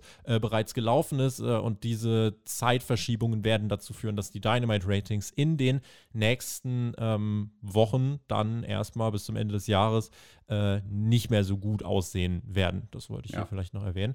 Also ganz besonders beschissen ist das, wenn du da irgendwo in dieser bergigen Gegend wohnst. Also nicht ganz an der Westküste, aber mehr westlich als östlich, so Colorado und solche Gegenden. da kannst Irgendwo im dann, Nirgendwo. Ja, da darfst du es dann wirklich erst um 11 Uhr abends gucken. Ne? Und äh, einen Namen, den ich, äh, ich habe ja vorhin gesagt, wollen wir jetzt noch besprechen. Tony Nies haben wir jetzt zweimal während dieser Show gesehen. Äh, da hat man jetzt noch nichts weiter angekündigt, aber man hat beschrieben, das ist einer der heißesten Free Agents, die, die gerade so rumlaufen. Ich habe ja, eigentlich gar nicht so eine große Analyse dazu jetzt vorgesehen. Ich sag mal so, ich brauche ihn jetzt nicht. Also sicher ein Top-Athlet, aber äh, wenn, ich, wenn ich schaue, wer schon bei Dynamite jetzt nicht unbedingt immer die TV-Zeit kriegt, die er bekommen sollte, weiß ich nicht, brauchen, brauchen wir Tony Nies bei allem Respekt? Ah, das ist der heißeste Free Agent seit Bobby Ich Fish. verbrenne mich gleich. Boom, let's go, Ignite, Main Event. Malachi Black gegen Cody Rhodes. Aber Halt, jetzt vorher gibt es ja noch Miro. ein Videopaket von Miro. Vertrau mir doch, Alex, wir sind doch Team TJT. TJT. Und Miro hat gesagt, Gott, wie kannst du mich nur ignorieren? Ich werde mich wieder nach oben arbeiten, Knochen brechen und diese gebrochenen Knochen werden mich zu ihr führen. Alex. Hm. Schönes Segment. Er betet wieder in Richtung Gott. Äh, Hier würde ich sagen, passt dann an sich die Musik, also anders als bei diesem anderen Promo-Video zu der Tag-Team-Situation, was wir vorhin gesehen haben mit FTR und den Lucha Bros. Mhm. Ähm, man hätte hier aber tatsächlich auch nochmal von der Tonalität ganz anders erzählen können. Also man erzählt das auch eher so bum, bum, bum, Actionfilm, ich bete zu Gott. Ähm, nichts ist angsteinflößender als ein ruhiger Mann.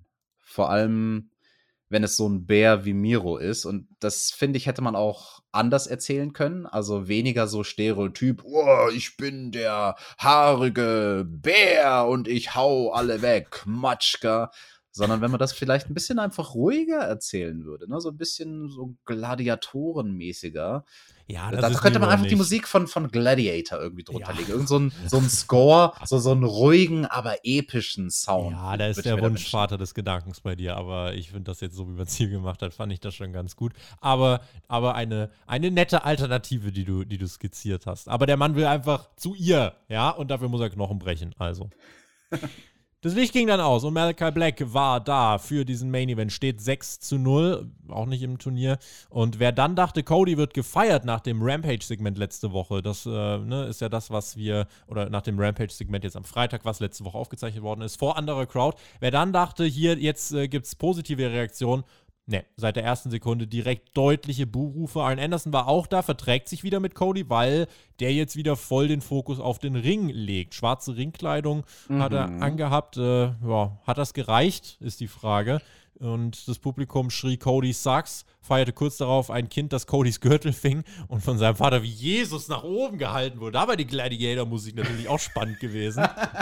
Und dann, ja, hatten sie tatsächlich äh, ein gutes Match. Also in der Werbung flog dann zum Beispiel, also sie haben Gimmicks rausgeholt und in der Werbung flog zum Beispiel Black dann auch mit dem Crossroads durch den, durch den Tisch und sie bluteten. Und äh, auch Cody wurde dann gegen Ringpfosten geschickt, blutete auch. Arn Anderson ging in den Ring und die Crowd chantete dann Hit the Glock, hit the Glock. Und ich fand tatsächlich, äh, in, dem, in dem Moment war dann auch viel Drama drin. Cody blutete. Andrade kam heraus, äh, macht dann selber die Glock. Sein Assistent will dann Arn Anderson attackieren, aber es hagelt ein Spinebuster. Black Mist ins Gesicht von Arn, der, äh, der dann eben umkippt auf der Stage. Pack mit der Attacke gegen Andrade, Schlagabtausch und Brawl äh, Richtung Backstage-Bereich. Crossroads im Ring, aber Kickout. Und mein Gott, war diese Crowd happy, dass dieser Kickout durchging. Ich hatte zu diesem Zeitpunkt, Alex, das Gefühl, vom Drama-Level her, das hatte fast ein Pay-Per-View-Kaliber, so wie so es erzählt war, aber fast so ein bisschen Sports-Entertainment-lastiger mit den ganzen Aktionen, die eigentlich auch abseits des Rings passiert sind. Ja, da haben sie sehr, sehr viel rausgeworfen und rausgeschmissen in sehr, sehr kurzer Zeit. Also da ist unglaublich viel passiert. Wie du erwähnt hast, das fing ja schon an im Picture-in-Picture. Und zur Finishing-Phase vom Match, da wurde es dann auch äh, sehr, sehr heiß und da können wir durchaus auch drüber diskutieren, weil es gibt dann den German Suplex von Malachi, Two-Count danach, dann sein großer Finishing Move, also Black Mess. Ich weiß gar nicht, hat der Move bei AW einen eigenen Namen? Nee, ja, doch, hatte, aber ich komme jetzt gerade nicht drauf. Ich komme auch nicht drauf. Black Mist oder, ja, aber der hat, der hat einen Namen. Blackshot, Blackout, irgendwas, ja. Auf jeden Fall macht er seinen großen Move, aber reicht nicht zum Finish. Ist ja eigentlich ein K.O.-Manöver, weil Cody landet in den Seilen, auf den Seilen, auf dem untersten Ringseil und der Malachi, der kriegt ihn da irgendwie nicht rechtzeitig raus. Und dann geht's in die gegenüberliegende Ringecke. Der Cody kommt angestürmt, also wo er gerade noch diesen krassen Finishing-Move abgekriegt hat. Auf einmal hat er ein paar Sekunden später genug Kraft und hat sich wieder voll erholt. Er hat genug Kraft, um angelaufen zu kommen, wird aber quasi Back-Body-Drop-mäßig ähm, nach draußen geworfen, landet mit dem Gesicht auf dem Apron. Malachi versucht den Moonsault aus dem Ring raus. Während er in der Luft fliegt, slidet Cody aber zurück in den Ring. Malachi landet draußen nach dem Moonsault auf den Beinen, kriegt den Suicide Dive vom heranstürmenden Cody ab. Cody wirft ihn zurück in den Ring, macht den Cody Cutter, ne? also auch mhm. krass. Er hat, wie gesagt, gerade eben erst noch den Finisher abgekriegt von Malachi und jetzt macht er da so einen Double Springboard Cody Cutter. Crossroads hinterher und dann überlegt er kurz, was mache ich? Mache ich noch einen Crossroads? Nee, er macht den Tiger Driver 98. Ich dachte ja erst, er macht den Pedigree, als er da auch, angesetzt ich hat. Ich auch kurz gedacht, er bringt den Pedigree, ja, ja. Ne, Double Underhook und nee, dann zieht er ihn hoch zum Tiger Driver 98 und das ist dann tatsächlich der Three Count. So, Tobi, das müssen wir uns jetzt mal genau anschauen. Ja, ja. Was, was ist da passiert ab dem Moment, wo es durch den Tisch ging? Soll, also, weil, soll ich dir sagen, was, also ja? Die hatten keine Zeit, würde ich jetzt mal vermuten, oder? Weil mir kam es nee. ganz schräg vor, dass der Tischspot, also vom Apron, Crossroads, durch den Tisch nach draußen, krasser Spot, danach Malachi am Bluten und dann kurz danach auch Cody am Bluten, nachdem Cody mit dem Kopf in den Ringpfosten gewämst wurde. Mhm. So einen Spot zeigst du doch normalerweise nicht in der Werbung, nee, oder? Also ab dann haben sie gefühlt schon, also sie haben im fünften Gang geworkt und mussten eigentlich noch zwei Gänge hochschalten oder drei und haben dann wirklich auf Anschlag äh, alles geworkt und in einem Tempo die Sachen rausgehauen. Ähm, ich habe, also, also das muss man definitiv sagen, das hat am Ende natürlich unter diesem, unter diesem Zeitproblem gelitten und sie mussten wirklich hart durchrushen. Äh, dennoch, das Finish kam dann so zustande, wie es geplant war. Und hier haben wir jetzt natürlich einige Fragen zu stellen. Ganz ehrlich, dieser Pedigree-Ansatz, weißt du, warum ich das fast ein bisschen symbolisch finde?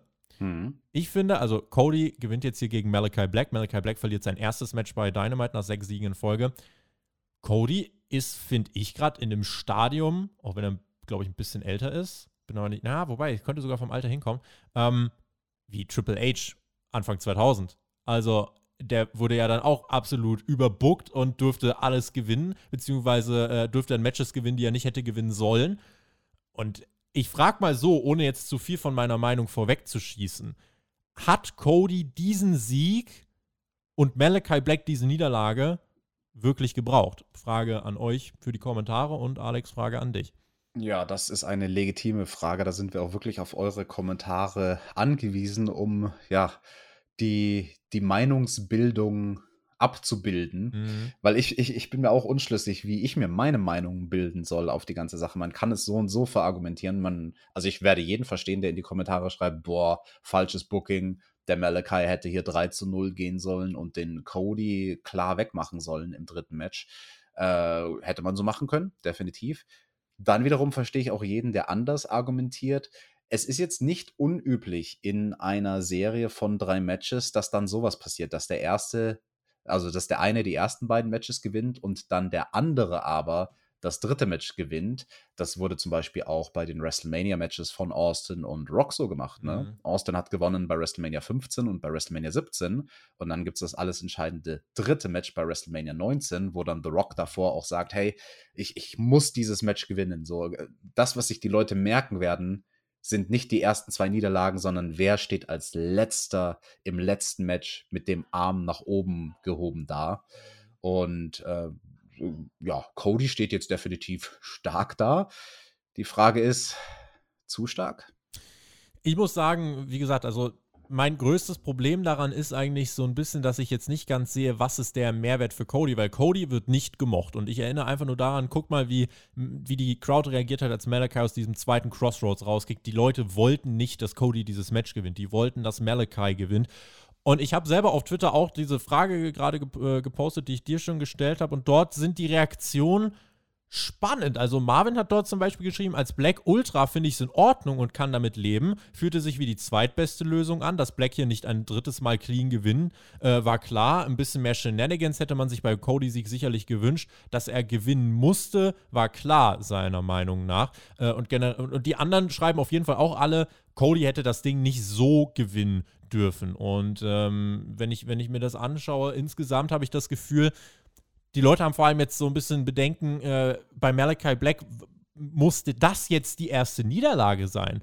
Und ähm, Trapper Wrestling hat mir zum Beispiel geschrieben, mehr Overbooking geht nicht. Cody wird so dargestellt wie Triple H früher. Äh, greift auch so ein bisschen das auf, was ich gerade gemeint habe. Also, ich hätte es okay gefunden, wenn es hier den ganz klar, äh, klaren Heel-Turn gegeben hätte und Cody vielleicht wirklich auch Arn Anderson verprügelt hätte und dann sagt, so, hier, pass auf, jetzt gewinne ich das Scheißding für dich. Und dann äh, bin ich raus hier. Aber gab es ja nicht. Im Endeffekt, glaube ich, hat man hier darauf gehofft, dass Cody trotzdem der Strahle-Face ist und äh, die Leute ihn anfeuern und er gewinnt. Aber die Leute mögen Malachi Black zu sehr. Der verliert hier am Ende relativ clean. Und was mich am meisten aufgeregt hat, war dann eben auch in diesen Aktionen am Schluss, hast du gemerkt, dann kommt zum Beispiel der Finisher von Black, mhm. kommt ja durch und Cody liegt mal kurz am Boden, drei, vier Sekunden und dann steht er halt auf ja. und no-sellt das Ding quasi. Und das geht ja. halt nicht, wenn du dir anschaust, wie Arn Anderson in den letzten Wochen gesagt hat, ey, wenn der Malachi Black, der will uns abschlachten, wenn der diesen Tritt durchbringt, dann ist vorbei. Jetzt sieht Arn Anderson aus, ehrlich gesagt, wie der größte Depp, weil ja anscheinend war der Kick jetzt gar nicht so schlimm. Und äh, Cody, ja, hat das Ding jetzt dann letzten Endes ziemlich easy gerockt. Und insofern muss ich sagen, das äh, vom, vom Ausgang also ich habe mich bei AW länger nicht mehr so über den Finish äh, echauffiert, beziehungsweise hier verwirrt es mich auch einfach, weil ich jetzt, also ich gebe denen die Chance und warte jetzt das Follow-up ab. Aber Malachi Black wäre so ein Typ für mich gewesen, der hätte jetzt weiter gewinnen, gewinnen, gewinnen, gewinnen dürfen. Und äh, dann, ja, hätte man den vielleicht auch mal als World Title Contender aufbauen können. Wenn der dann gegen einen Hangman mal verliert, vielleicht sogar auch gewinnt, keine Ahnung, ähm, dann, dann wäre das ja okay gewesen. Aber da wäre noch viel mehr drin gewesen mit einem Malachi Black, der unbesiegt ist. Das ist nicht der Weltuntergang, absolut nicht. Mhm.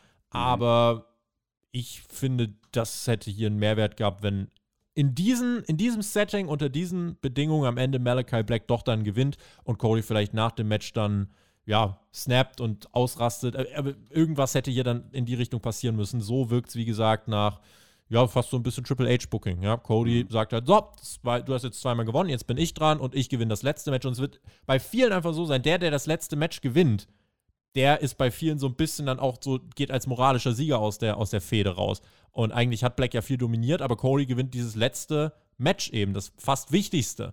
Und das finde ich nicht ganz nachvollziehbar. Ja, mal ganz abgesehen vom Ausgang des Matches muss ich auch nochmal betonen, was du gesagt hast zum Finisher, weil das war für mich das allergrößte Problem. Dass der Finisher, der bisher echt gut etabliert wurde von Malachi Black, dass er durchgeht, aber Cody wenige Sekunden später quasi no-sellt.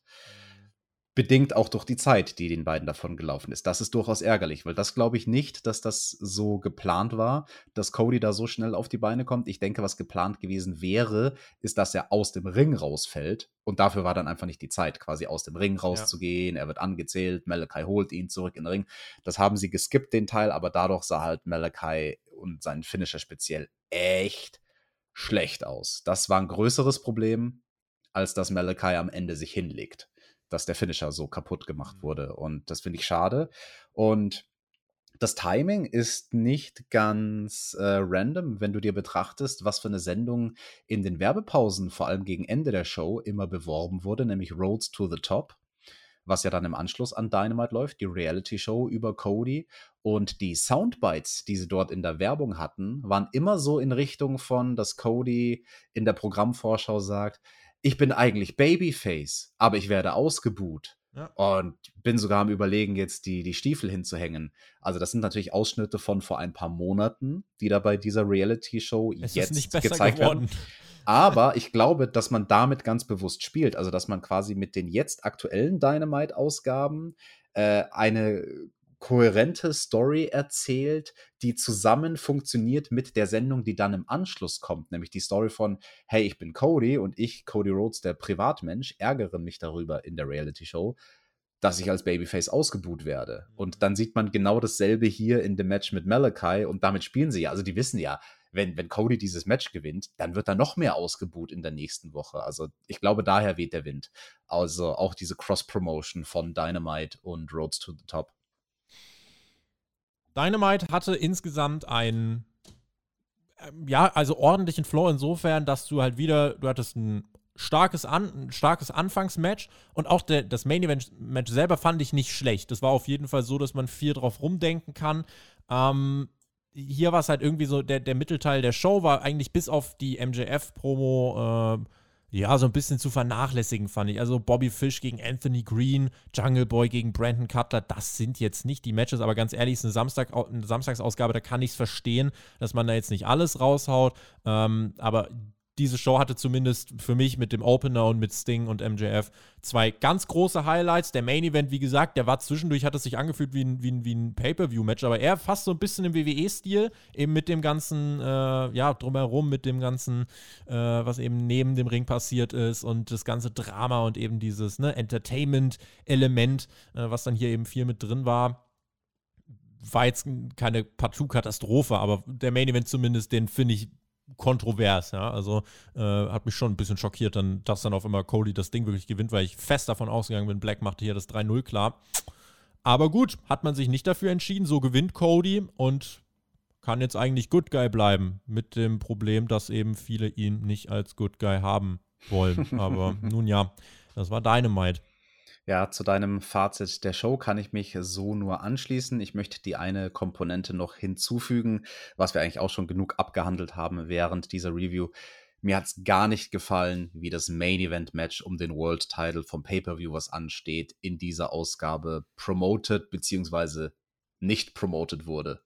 Also, dass man nicht mal eine Grafik gezeigt hat zwischendrin mal. Hey, übrigens, beim Pay-Per-View wird es das große Main Event Match XY geben sondern dass die beiden Leute, die da antreten, halt hier nur in irgendwelchen Backstage-Segmenten rumlungern. Ähm, das war mir dafür zu wenig, dass man da letzte Woche mit dem Hangman und seiner Promo letzte Woche so gut ja, die Saat gesät hatte.